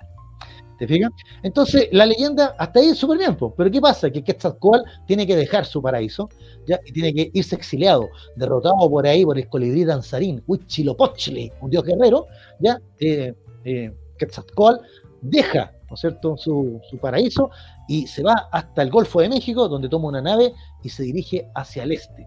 Y promete volver algún día. Mito que después aprovecharon los españoles para conquistar México, diciendo que ellos eran los que venían en nombre de, de. Pero es otra historia que ya contamos, ya contamos la conquista de México. Entonces, ¿cómo sigue la leyenda? Que Quetzalcóatl, antes de irse, le deja encomendada a su esposa ya el jardín. Que cuide el jardín y las plantitas que hay ahí, todas, todas de los dioses. Bueno, cuando Quetzalcoatl se va, sus enemigos van y, entran al reino de él, ¿ya? y quieren el, mayor tesoro de todos. Entonces toman a la esposa de Quetzalcoatl y la, la, la, la, tratan de, de, de intimidar, le, le, torturan, le exigen a ella que les diga cuál es el tesoro más grande, y ella, mutis por el foro, muere con el secreto. ¿La sabes cuál, es, cuál era el tesoro más grande, Miguel? Pues nuestros amigos ya se dieron cuenta. Es el árbol del cacao, la bebida de los dioses. Entonces, ya hasta ahí el mito terrible, pues la asesinan, la matan. ¿ya? Pero mira el detalle, ¿ya? Mira el detalle. Según esta leyenda, ¿ya? El cacao no lo árbol, no va de ahí, pero ¿por qué va a salir el fruto ahora? ¿Por qué sale este fruto ahora? Porque cuando Quetzalcoatl ya sabe, ¿no es cierto?, de la muerte de, de su mujer, ya él ¿ya? de una manera mágica, ¿no es cierto?, hace que surja este fruto maravilloso, ¿ya? y que, como dice, mira la leyenda, dice que el grano del cacao es amargo, su sabor original es amargo. ¿Por qué? Por el sufrimiento de, esta diosa. ¿ya? Es fuerte, claro, porque el, fruto del cacao, esa semilla, e, es, dura, hay que, hay que ponerla a tostar, hay que machacarla, o sea, no, no, no llegar a consumirlo. ¿Te? Se parece al grano de café en ese sentido. Ya es fuerte, por la fortaleza que mostró esta diosa al defender el secreto. ¿Te fijas? Y por último, el grano de cacao cuando se saca del fruto es rojo. ¿Por qué? Por la sangre derramada. ¿Te fijas? Entonces, y, y esa sería por eso que el, fruto del cacao, esta semilla, tendría esa característica, amargo, fuerte, ¿ya? Y rojo, ¿ya? Por producto del sacrificio de esta diosa. Bueno, Ahí tenemos, ¿no es cierto?, algunas leyendas que los pueblos precolombinos de Mesoamérica ya contaban para explicar, ¿no es cierto?, ya esta, esta verdadera delicia, ¿no es cierto?, el cacao. ¿ya? Pero no se quedaron ahí nomás, Miguel, ¿ah? A lo mejor eh, usted a lo mejor sabe que el cacao también se, en estos mismos pueblos era considerado tan valioso que las semillas de cacao se usaban como medida de cambio, ya como moneda. ¿Se fijan? Aquí, mira, acá tengo el, nombre científico del cacao que, eh, recoge estas leyendas. Pues. ¿ya? El nombre científico es Teobroma cacao. ¿ya? Teo es Dios. Pues, ¿ya? Broma, ¿ya? de comer, de alimento. Y cacao, el nombre indígena original, que viene del Olmeca, una de las primeras civilizaciones de Mesoamérica. Los Olmeca, en, en, la zona de Veracruz, del Golfo de México. ¿ya? Y ellos hablaban del cacame, el cacame. Y de ahí quedó, pasó la palabra cacame, al, al, idioma de maya y azteca, ya como cacao. ¿Te El que te manteníamos hasta el día de hoy.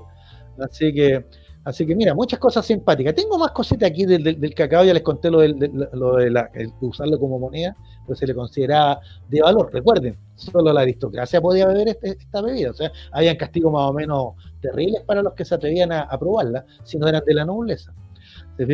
Ahora, ¿desde cuándo que se, desde que se cultiva el cacao? ¿Desde cuándo? Aquí lo tengo un datito, dice, los arqueólogos calculan 5.000 años atrás. ¿Ya? Eh, y dicen que incluso se han encontrado restos de, esta planta original en la zona amazónica del Ecuador. Así que mira, o sea, entre Ecuador, Colombia, ahí, ya, porque estamos, yo le hablaba del Amazonas Orinoco, el Orinoco está, en la zona de Colombia, y Venezuela, ¿no es cierto? Y, de ahí sale a Centroamérica. ¿Se fijan? Así que miren. Y, mm, yo lo que se están preguntando todos ustedes. Bueno, ¿y cuándo el cacao se hace mundial? ¿Cuándo el cacao se transforma ¿no en una bebida universal? Bueno, te voy a hacer una pregunta, Miguel, y es re fácil. ¿Quién crees tú que fue el primer europeo que tomó una taza de chocolate? ¿El primer europeo en tomar una taza de chocolate? Es fácil, es re fácil. ¡Oh, no! Pero te voy a dar una pista. ¿ya? Fue después del 12 de octubre. Que esto va al Colón, obviamente. claro. Colón en, en, el último viaje, el último viaje de Colón, el cuarto viaje, por ahí por 1502, él alcanzó las costas de Centroamérica. Andaba más perdido que el teniente ellos, nuestro amigo Colón, que historia que también contamos el teniente ellos, porque él pensaba llegar a Japón y a la China. Entonces, cuando llegó a las Antillas, pensó que eran islas del archipiélago ¿no? y siguió buscando el paso a llegar a China y Japón. y ahí llegó entonces a Centroamérica y tuvo contacto con, con, con los pueblos mayas. Y entonces ahí tuvo la oportunidad de tomarse este sorbete ya que no le hizo mucha gracia a don Colón, porque, a don Cristóbal, porque era bastante amargo y picante, bueno, es que ya te conté que le ponían ají para aderezarlo, entonces mira, ya, pero, pero Colón es el que lleva esta bebida ya a Europa, ¿te fijas? ¿Ya? Y ya, una vez que los españoles conquistan el imperio azteca, ¿no es cierto? Ya eh, la semilla de cacao y su fruto, en este caso el chocolate, ¿no es cierto? O sea, eh, el, producto, no el fruto, el producto, el chocolate, se transforman en un lujo en Europa. ¿Te fijas? Ya, aquí tengo el datito. La primera fábrica de, de, de, de chocolate, cacao molido en este caso, ya que se estableció en Europa, fue el monasterio de Piedra, por supuesto en España, 1524. ¿ya? El imperio azteca cayó en 1520, ya, historia que hemos contado ya, ya en tiempo atrás. Y mira, cuatro años después ya hay un ingenio de, para, para producir cacao en polvo, ya, y ahí hacer chocolate, ya en, en España. ¿Te fijas? Ahora, España trató de mantener el secreto, el monopolio, pues, ¿no es cierto?, de, este producto. ¿ya? Pero la reina Ana y la reina María Teresa de Austria, ya que eh, introdujeron el consumo de, chocolate en Francia, Austria y el resto de Europa. Y uno dirá, pero ¿qué tienen que ver en este caso ya eh, eh, estas mujeres con España? Bueno, los Austria, ya la dinastía de la Casa de Austria, que va a gobernar España siglo XVI y XVII, ya tenían vínculos con, con estas reinas, pues, ¿te fijas? Y en algún minuto, a nosotros se nos olvida ¿eh? que en algún minuto España fue el mundo, pues. era el imperio donde no se ponía el sol. ¿Ya? dominando desde, desde, desde, Castilla, ¿no es cierto?, hasta las Filipinas, ¿ya? pasando por América.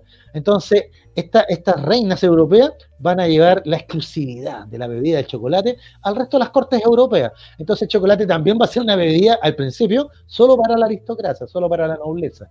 ¿ya? Es como una extravaganza. Así que, algunos datos. Gracias a Dios, eso ha cambiado, ¿no es cierto? Eso ha cambiado porque ahora el chocolate, ¿no es cierto?, es de, es de consumo pleno. Ahora te, te, te, quería contar otro, otro datito, lo estoy buscando acá. Estoy buscando aquí el nombre del caballero, pues.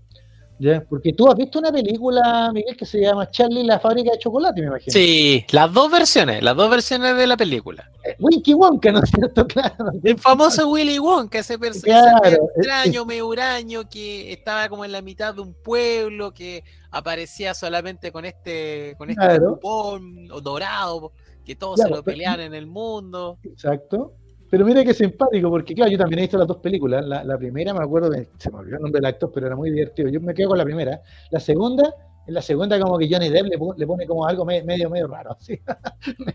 medio, sí, medio como macabro. que hace aún más extraño el personaje en comparación claro. a la original. La original es como bien romántico, es, claro, como muy cercano a los niños. Claro. Pero la segunda no, o no, mejor no, dicho, la de ahora, la que de repente dan en televisión. Johnny Depp, claro, Johnny Depp pone una cara loco que querés que te sí, bueno. es como que lo hace más extraño a la esencia, yo creo que debió haber sido, o sea, la primera Te cuento una anécdota. Johnny Depp por ahí en una entrevista dijo que él para el personaje de Willy Wonka en el para cuando él lo interpretó, se inspiró en, en Michael Jackson. Mira, qué, qué dramático.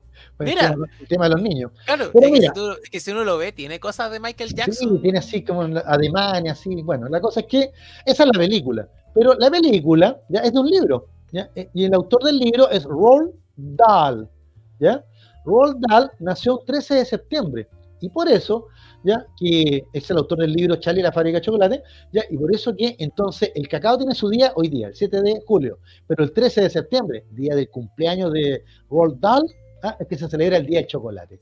Porque, mira, no nos olvidemos, el, cacao es el producto principal del chocolate. Fíjense, amigos míos, cuando vayan a comprar un chocolatito, fíjense en un detalle, ¿ya? Fíjense que diga ahí el porcentaje de, cacao. Dicen ahí, los chocolates buenos tienen porcentaje importante de cacao. Y los chocolates más o menos son pura manteca. Les digo al tiro. son pura manteca, pura grasa nomás. Así que, ¿qué quiere que le diga? Oiga, Miguel, cosas simpáticas. Ya, los países que consumen más chocolate, aquí, aquí te voy a pillar. ¿Cuál crees tú que son? Te voy a dar una pista, son de Europa. Eh, yo creo que Suiza. Bien, es el segundo consumidor de chocolate ¿Eh? del mundo. El primero está al ladito, al ladito de Suiza. Oh, ¿qué está al lado? Uh. Al oeste, al oeste. Hay uno grande ahí. Uy, uy, uy.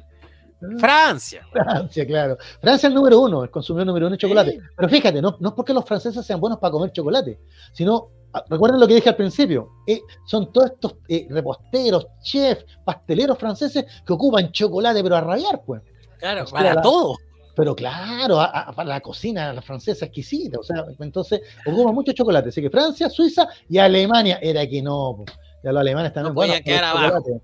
Claro. Aparte de ellos, también tenemos a Bélgica, Estados Unidos, Brasil y el Reino Unido, Gran Bretaña. ¿Te fijas? Y de hecho sale aquí, ya, ya, lo, ya ustedes ya se dieron cuenta, Europa es el mayor consumidor de chocolate del mundo. 1,2 millones de toneladas al año. Mucha que le gusta el chocolate. Claro, es que si lo vemos de la forma en como comen el chocolate, no necesariamente en las farritas o en o la forma como habitualmente nosotros comemos o encontramos el chocolate en los supermercados, claro, se asocia a otros productos que vienen con chocolate. Claro. Entonces, claro, ahí aumenta porque uno cuando escucha decir que en Europa se come mucho chocolate, uno piensa, no, se encuentra en todos lados, todos comen barritas de chocolate rellenas con sabor, qué sé yo, chocolate amargo, de todo tipo de chocolate. Pero cuando uno se pone a pensar la cantidad de preparaciones que uno puede acompañar con chocolate, se amplía mucho más esa, ese horizonte. Hasta la fruta uno lo acompaña con chocolate. Ahora, mira, mira que es que vamos a hacer el contraste al tiro. Ya, ya tenemos el dato que Europa es el mayor consumidor de chocolate. ¿ya? Pero los productores de chocolate, mira de dónde son. Ya, ya sabemos que el chocolate tiene su origen en, América precolombina, pero por un tema de clima, no cabe la menor duda que se adaptó muy bien en los siguientes países. El productor principal de chocolate del mundo es Costa de Marfil.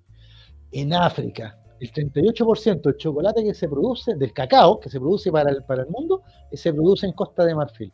Le sigue Ghana, otro país de África, no, lo conoceremos nosotros, hemos jugado varios partidos con ellos, ¿no? sí, pues es verdad. Hace poquito también. Claro, perder con Ghana. Por una vez le ganamos, creo, sí, una vez le ganamos para una, una Olimpiada ya cuando salimos terceros, creo, medalla bronce. Ya, Indonesia, ya, en sudeste de Asia, 13%. Nigeria, otro país de África, ya, 5%. Y por fin apareció un americano, Brasil, 5% también de la producción mundial de, cacao.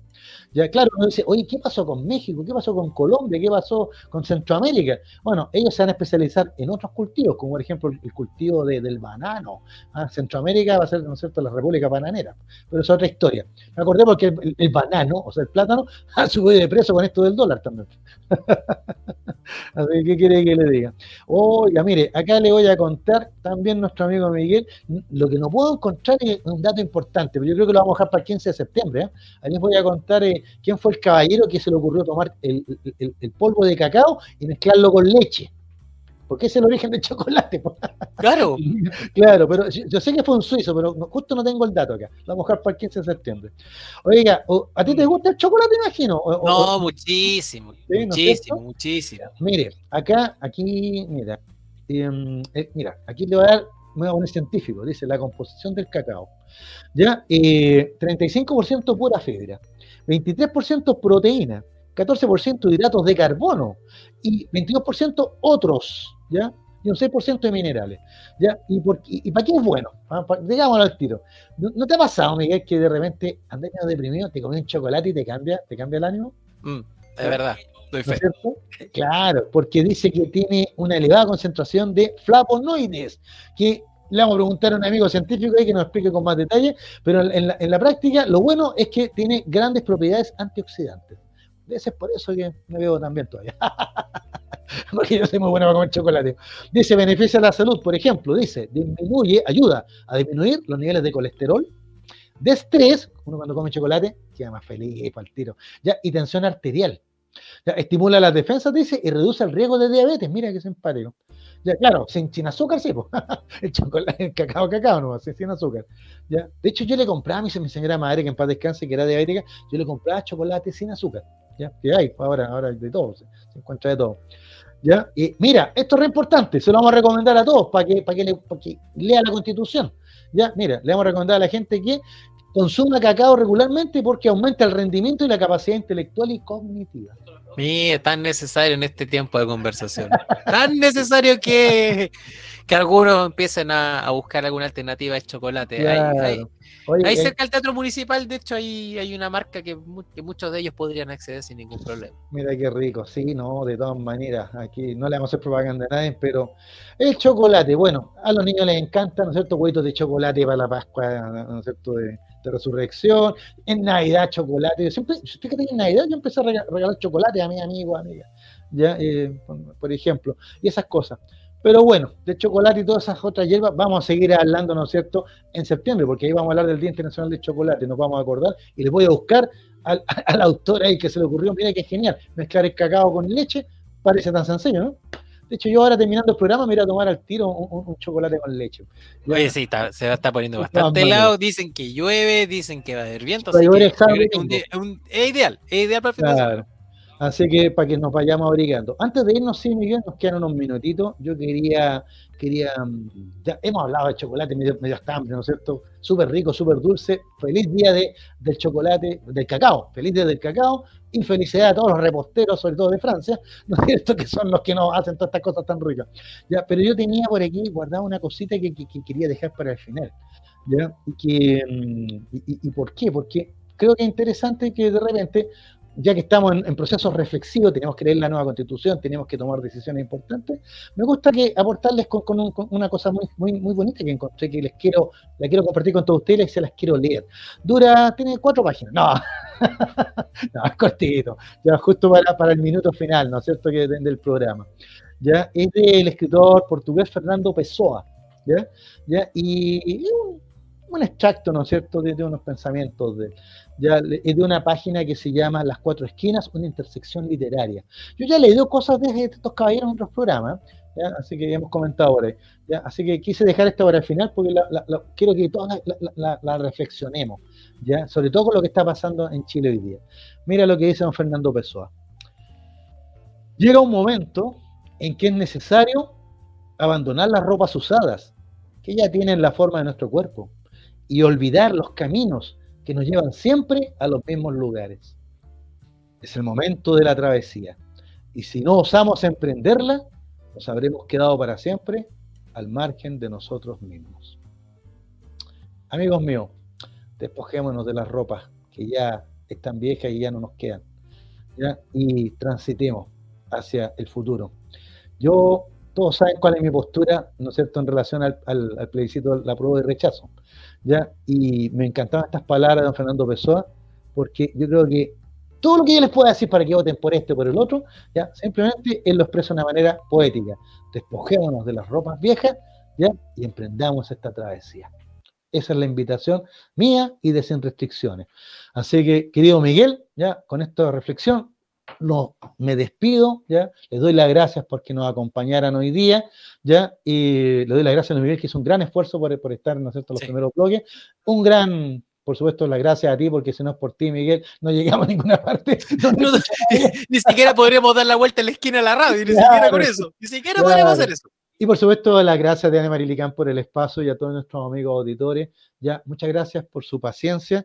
Ya, y como siempre ustedes saben, este es un espacio de conversación donde queremos siempre ampliar, ampliar, ¿no es cierto?, los temas de conversación para usted, su familia y sus amigos. Soy Jorge Araya, nos encontramos el próximo jueves a las 18 horas en Sin Restricciones, aquí en la radio hoy. Gracias. Nos encontramos la próxima semana con un nuevo Sin Restricciones. El debate y la contingencia tiene su espacio en Radio Hoy. Apagamos los micrófonos, pero nuestra voz seguirá sonando en la inmensidad. Sin restricciones en Radio Hoy.